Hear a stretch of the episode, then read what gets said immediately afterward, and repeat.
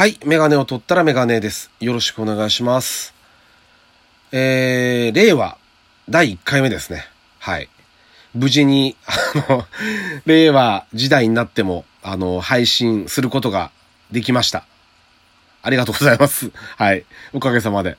あのーどういうふうに新しい時代迎えましたかね皆さんね。あのー僕なんかはこう、世の中が10連休とかってなってるんですけど、僕あんま関係なくって仕事なんかもそうですけど、ただあの、遠巻きにこう、世の中を見てて、あの明るくこう時代が変わっていくのもいいなと思いましたね。あの、これはこれでいいんじゃないかなって。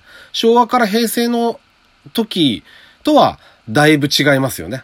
あの、あの時を経験した人はみんな思うと思いますけど、まあ今回みたいな、ね、またあの、多分トラブルが起きるのを待って、渋谷の交差点とかああいう大きい都内の人が集まるところにいっぱいテレビが、テレビ局が入ってきっと狙ってたんでしょうけどね。特に別に、あの、何？暴動みたいなこと、暴動というかあの、トラックひっくり返したりとか、ああいうのはなかったですよね。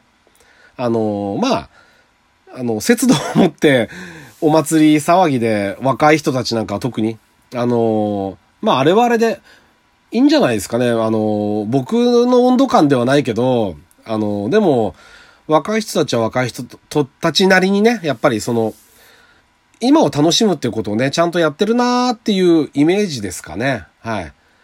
あの、いい思い出にななってればいいですけどね。うん、そう思いましたね。こういうことがあったんだよっていうことを、いずれ、えっ、と、今の若い人たちなんかも、人に話すようになると思うんですよ。それが自分の子供か、孫かわかんないですけどね。うん、そういう思い出になるんじゃないかなとは思いましたね。あの、令和を連呼しながら、ジャンプして、大騒ぎしてる若者をテレビで見てて、そういうふうに思いましたね。はい。はい。というわけで、えっ、と、第46回ですね。ラジオにメガネを始めたいと思います。よろしくお願いします。はい。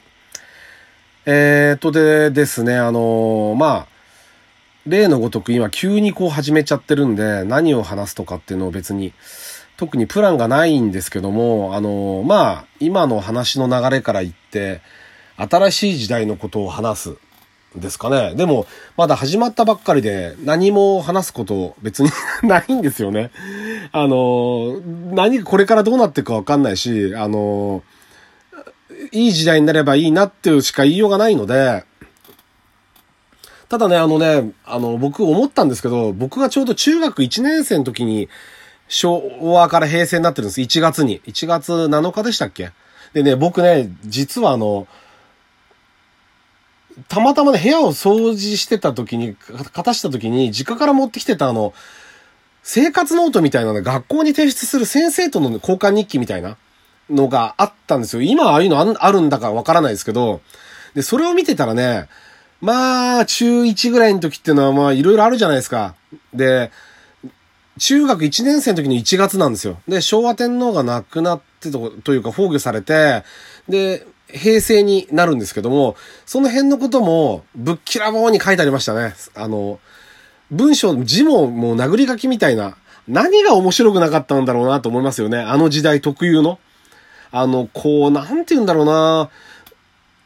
なりたい自分と違う、なんか心と体が、こう、ずれてるというか、な、なんかこう、なりたい理想と自分のギャップとか、そういう人間関係とかいろんなものがうまくいかなかったりして、そういう年頃にちょうどこう平成を迎えるんですね、僕の場合は。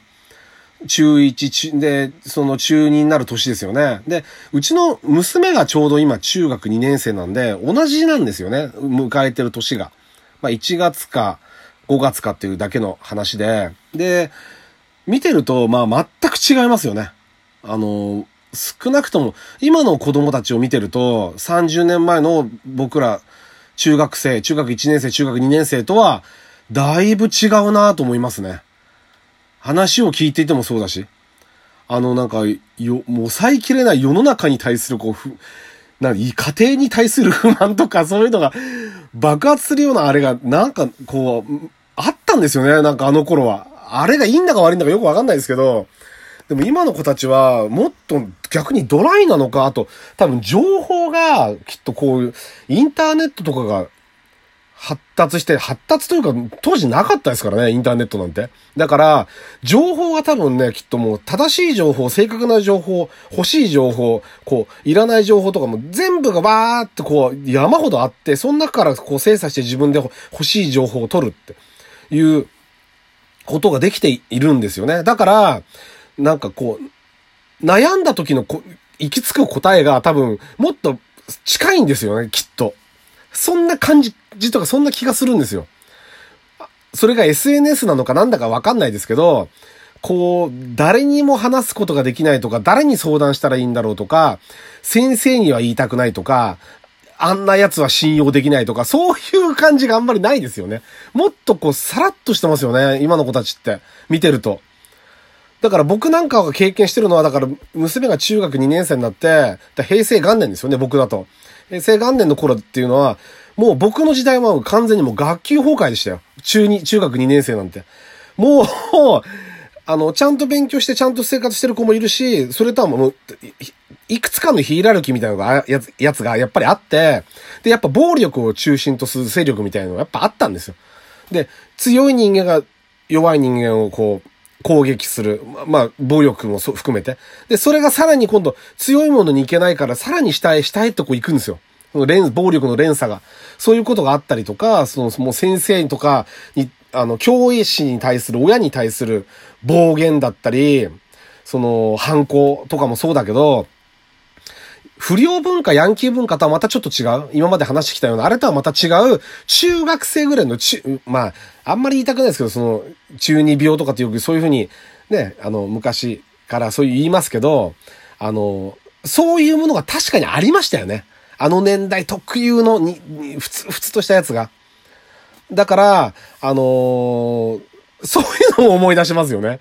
あの、自分の当時、30年前を考えると、そういうことを思い出したなって、あの、それは見てて思い出しました。あの、ノートとか見ててね。すごく。別に僕が特に世の世の中とか先生とか親に反抗的だったわけじゃなくて、なんかみんながそういう感じがありましたよね。これがでも中学校3年生になるとガラッとこの受験の方に向かって雰囲気が変わるんですよね。そこにちょっと戸惑ったりとか、クラス替えしてガッて変わってって崩壊したクラスがバラバラになって、で、ガッとこう、頑張って勉強しようぜみたいな雰囲気になった時の戸惑いとか、ああいうのを思い出しますよね。中学生ぐらいの頃。うん。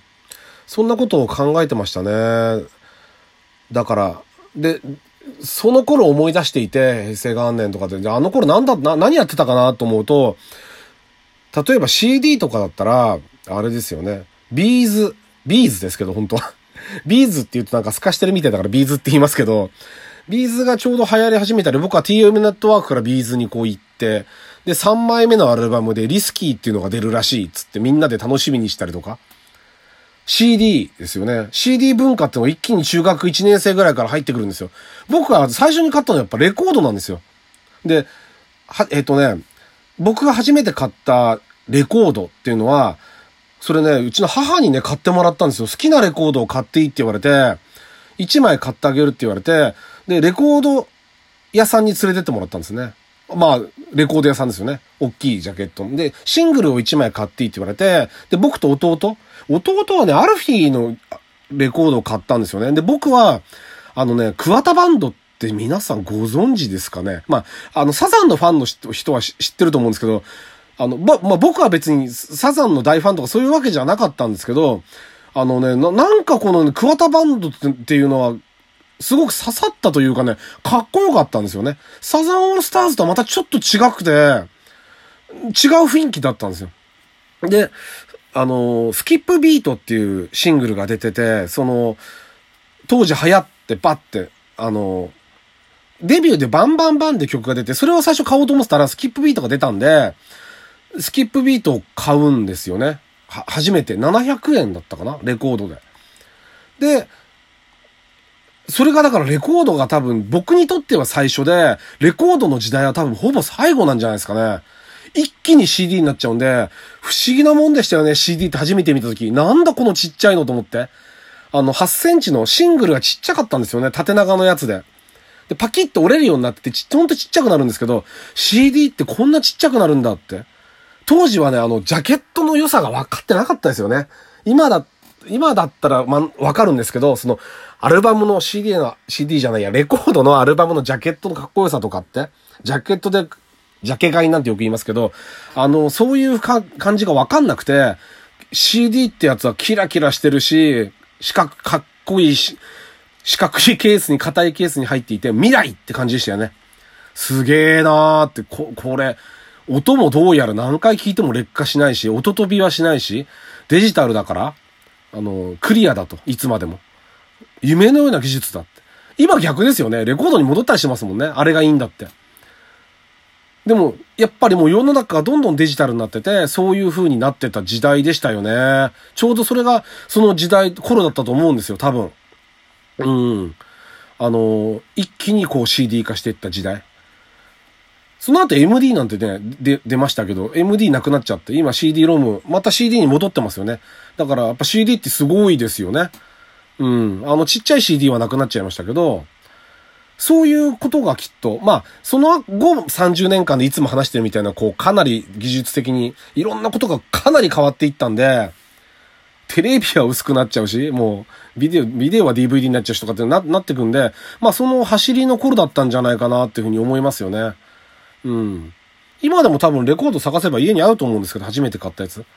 あのー、ちょっと引っ張り出したらツイッターでも写真撮ってあげてみようかなとかと思ってるんですけどね。なんか昔あげたことあるような気もするんですけど。まあ、そんなことも思いつつ、新しい時代も、あの、よろしくお願いします。あの、できるだけ楽しんで配信したいと思ってます。はい。メガネを取ったらメガネでした。別に言えてないですね。メガネを取ったらメガネでした。ありがとうございました。